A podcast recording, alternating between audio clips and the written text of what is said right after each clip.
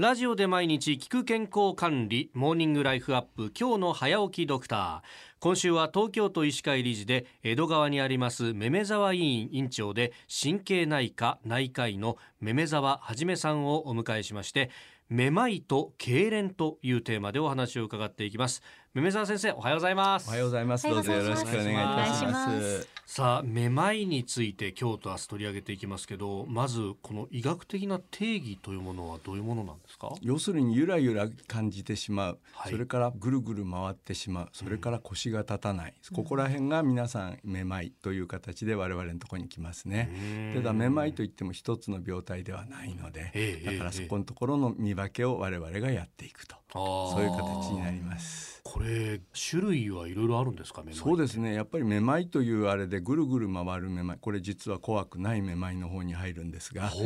でもやっぱり耳からくるめまいというのはそれなりに嫌な症状ですし、ましてあの生まれて初めて起こったなんつうと大騒ぎできますね、はい、そうですよね、はい、相当動揺しますよね。そうですね。かえって逆に怖いめまい、はい、脳卒中からくるめまいですと、あまり症状ひどくないけど立てないとか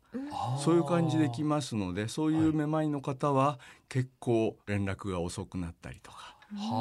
ことがありますね。ですからそこのところの見分けもなかなか難しいし一般の方もそこのところを我々にきちんと聞いてほしいというところだと思います。じゃあまあいろいろケースを分けてまず危険じゃないめまいから教えていただきますと、はい、そのぐるぐる回るとはどういう原因があるんですか、あの耳の中に三半規管という場所があります、はい、そこの中で過敏状態が起こりそれで揺れてもいない体が揺れているように感じてしまう。短く言えばそんな形ですね。またその中にも三半規管の下にある前庭という場所にあるちっちゃな埃が三半規管に迷い込んで、はい、頭の向きを変えた時だけ起こるとか。これ実はあのサッカーの澤選手が出場ができなくなったってあれですが良性発作性頭位性めまいと言います。へはい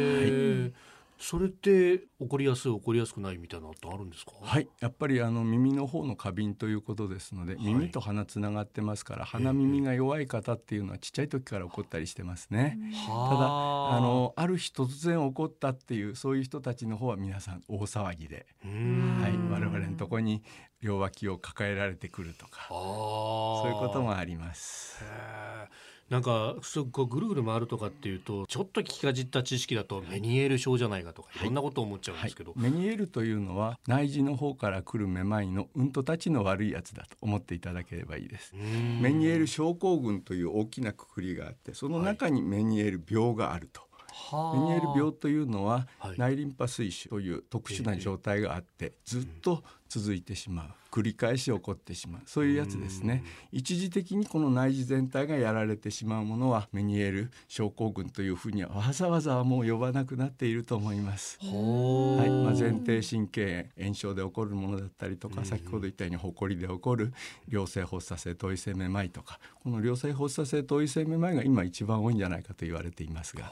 はい、でも今あの鼻と耳がつながってるからその鼻の部分が原因でっていうのもじゃあその意味では例えば花粉症だとか、はい、風邪だとかっていうのも影響したりしますか？もちろんですね。花粉症とか風邪などのように鼻がぐすぐすしている時というのは、はい、耳の方にプレッシャーがかかりやすい、えええ、ということで年末年始飲む機会が多い人たちなんかは、ちょっと要注意ですね。ああ、えー、じゃあ、うわなんか普段より今日酔いやすいなグラグラするわみたいなって、はいはいはい、ひょっとしたらその可能性もあるそういう時はちょっともうそこで控えていただいた方がいいんじゃないんでしょうかね。